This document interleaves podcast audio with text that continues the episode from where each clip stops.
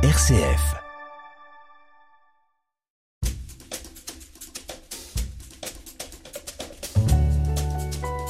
L'entretien de la semaine, Thierry Lyonnais. Retracer l'histoire des relations mutuelles entre la France et les Juifs depuis l'Antiquité jusqu'à nos jours. Tel est le monumental travail auquel vous vous êtes attelé, Sylvie Anne Goldberg. Bonjour. Bonjour. Avec plus de 150 auteurs de différentes nationalités, vous avez coordonné cette encyclopédie que publient les éditions Albin Michel, intitulée Histoire juive de la France. Alors Sylviane Goldberg, vous dirigez le groupe d'études juives du Centre de recherche historique. Vous êtes directrice d'études à l'école des hautes études en sciences sociales.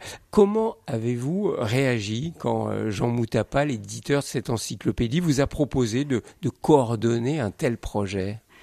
Bah, Je dois dire que tout d'abord, l'idée ne m'est pas venue d'accepter. Euh, j'avais déjà effectué quelques galères encyclopédiques au cours de ma carrière. Vous connaissiez l'aventure. Je connaissais l'aventure et euh, il m'était arrivé de me dire plus jamais ça. Mhm. Mais euh, finalement, euh, Jean est quelqu'un d'obstiné et euh, il a fini par vaincre toutes mes réticences à l'usure, je dirais. C'est une première de faire une encyclopédie aussi importante autour de pour cette la question France, pour la France. Oui, oui, bien sûr. Mhm. C'est tout à fait une première, c'est quelque chose de tout à fait inédit. Vous avez divisé cette encyclopédie en, quatre parties. Dans la première partie intitulée La longue naissance de la France, vous dites que la présence juive date d'avant qu'il y ait une France. Qu'est-ce que vous voulez dire par là? Eh bien, euh, alors, la présence euh, des juifs euh, sur les terres qu'on va finir par appeler européennes est connue depuis la lointaine Antiquité. Il semble que ce soit à partir de la période d'Hérode que euh, les Judéens aient commencé à quitter la Palestine et à s'installer sur les rives de la Méditerranée. Des rives de la Méditerranée, ils sont, sont enfoncés dans les terres. Mais nous avons un autre témoignage un peu plus tardif, c'est Flavius Joseph, qui nous indique également que des Palestiniens, Judéens, qu'on n'appelait pas encore juifs à l'époque, euh, faisaient partie des légions romaines, d'une part, et que, d'autre part, un très grand nombre d'entre eux avaient été emportés en tant qu'esclaves. Et donc les premières installations de Judéens, de Juifs, euh, si vous voulez, remontent à bien avant que euh, la Gaule ne devienne France. Mmh. Alors à partir de quand peut-on parler d'un judaïsme français? À partir du moment où il y a vraiment un royaume de France, à partir du moment où il y a une culture française qui s'installe et qui se cristallise. Donc, c'est-à-dire vers quelle époque à peu près? ça commence relativement tôt parce que les, nous voyons apparaître dans les sources, dans les sources chrétiennes, attention, pas dans les sources juives, des mentions euh, de judaïsme au 5e siècle. Nous en avons chez Grégoire de Tours, par exemple. Ensuite, nous avons Agobard de Lyon. Et puis, nous avons une efflorescence des communautés juives avec une véritable caractéristique à la fois linguistique et rituelle et d'expression liturgique à partir du Xe siècle. Sylviane Goldberg, au Moyen Âge, on va faire un saut dans le temps, on va être obligé de oui. parcourir rapidement toute l'histoire de cette présence juive en France. Au Moyen Âge, quel rôle ont joué les académies juives de Narbonne ou de Montpellier? Alors, les académies juives, d'abord, ont c'est pas seulement Narbonne, c'est pas seulement Montpellier, mais c'est euh, aussi euh, Troyes, par exemple. Ce sont des avec la présence de Rachid, absolument, notamment. qui est le plus célèbre des rabbins français pour la bonne raison qu'il est devenu le maître universel euh, du judaïsme. Mmh, encore aujourd'hui. Encore hein. aujourd'hui, mmh. bien sûr. Alors, l'importance des académies est énorme parce que euh, ce sont des lieux d'échange, ce sont des lieux d'apprentissage et ce sont surtout des lieux de brassage. Excusez-moi, des lieux d'échange entre juifs ou entre juifs et Alors, chrétiens? Entre juifs et chrétiens, Probablement, mais nous n'avons que des preuves euh, euh, très lâches, c'est-à-dire nous n'avons pas de témoignages directs qui nous diraient que euh, tel savant, tel lettré chrétien est allé dans telle académie. Mais si on suit les travaux des lettrés chrétiens, on peut trouver souvent au détour d'une phrase, je sais ça grâce à un rabbin de mes amis ou pas de mes amis, parfois c'est pas mhm. précisé. Donc on voit bien aussi qu'il y a une géolocalisation euh, du savoir qui se fait, qui se crée autour de ces académies, qui rayonnent, parce qu'on est dans une période où euh, les juifs ne sont, enfin, pas du tout euh, dans la situation de juifs telle qu'on les mettra quelques siècles après. Bon, il y a, il y a toujours eu depuis que le christianisme existe, une, tentative de euh, stigmatisation et de rejet des juifs, mais en même temps, les chrétiens sont bien conscients, depuis très longtemps d'ailleurs, qu'ils ont besoin des lettrés juifs pour pouvoir avoir accès à leurs textes. La Bible, euh, alors évidemment, elle a été traduite en grec et en latin, mais quand même, euh, certains pensent qu'il vaut mieux avoir accès aux textes hébraïques. L'entretien de la semaine. RCF. Sylviane Goldberg, on connaît bien le bannissement des Juifs d'Espagne en 1492.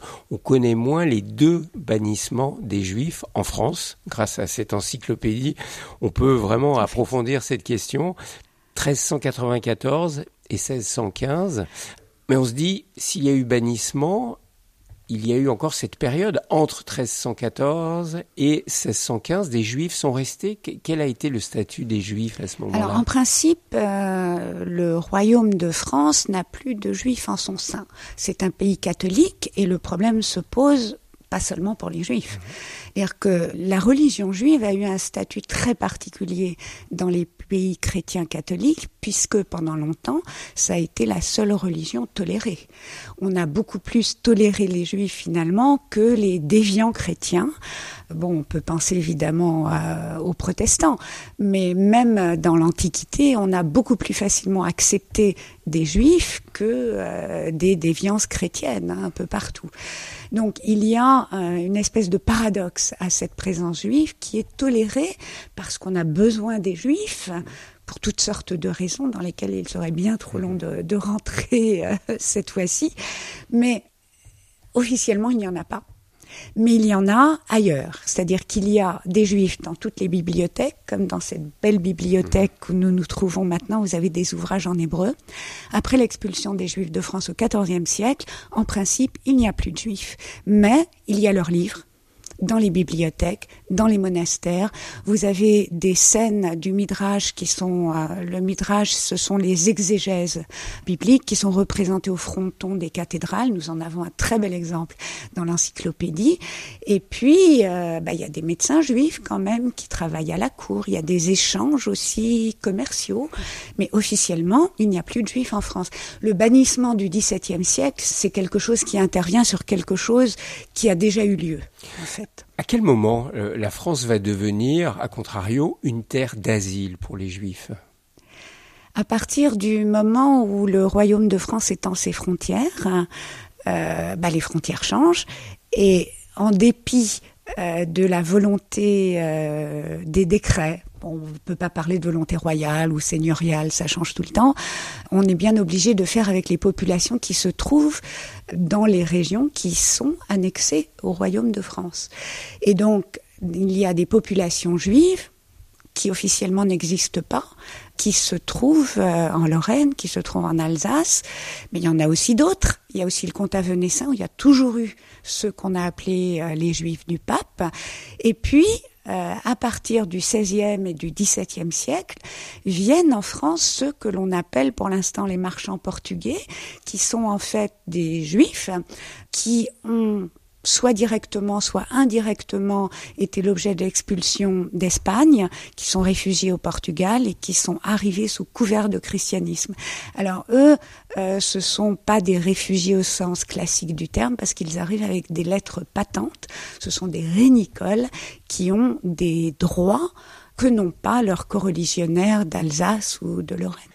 Sylviane Goldberg, il va y avoir un gros changement avec la Révolution française. Le statut des Juifs va changer en France. Oui, complètement, mais pas seulement en France, il va changer pour la plupart des pays européens parce que on va donner aux juifs en France les pleins droits à la citoyenneté, ce qui ne s'était encore jamais produit depuis euh, en tout cas de très très longs siècles et ça va essaimer aussi comme euh, un emblème de la Révolution française. Ça va essaimer vers l'Allemagne, ça va essaimer vers la Pologne. Bon, il y a les guerres révolutionnaires qui amènent l'émancipation des Juifs partout, les troupes arrivent, et c'est aussi ce qui peut expliquer euh, l'ardent désir euh, des Juifs venus d'Europe de l'Est de venir en France, qui est justement le pays où ils savent qu'ils ont pleine légitimité en tant qu'individu et en tant que citoyen. Curieusement, un pays où on va défendre les juifs et en même temps va se développer l'antisémitisme, pratiquement la même période. Oui, mais c'est pas le seul pays où va se développer l'antisémitisme. L'antisémitisme moderne du 19e siècle, il se développe dans toute l'Europe. Mhm. Euh, c'est un phénomène généralisé parce qu'il y a transformation entre, euh, comment dire, un anti-judaïsme religieux et euh, une prise de position politique à l'égard des juifs. Ce sont des choses qui sont vraiment très très différentes les unes des autres et qui se transforment. Il faudrait aborder bien d'autres pages de l'histoire de France et de la présence du judaïsme en France. Un, mot peut-être sur, sur l'actualité aujourd'hui, la réalité des juifs en France? La réalité des Juifs en France, elle est euh, multifacette, elle est polymorphe, elle est comme tous les citoyens de, France connaissent euh, des relations à la France qui ne sont pas les mêmes. Vous avez toutes les tendances et toutes les couleurs. Euh, euh, bah, je dirais que depuis euh, la Seconde Guerre mondiale, depuis l'après-Seconde Guerre mondiale, euh, les Juifs en France ont peut-être pu enfin bénéficier de toutes les conditions qui leur permettent d'être qui ils veulent, comme ils veulent et de penser ce qu'ils veulent. Et pleinement citoyens français. Absolument.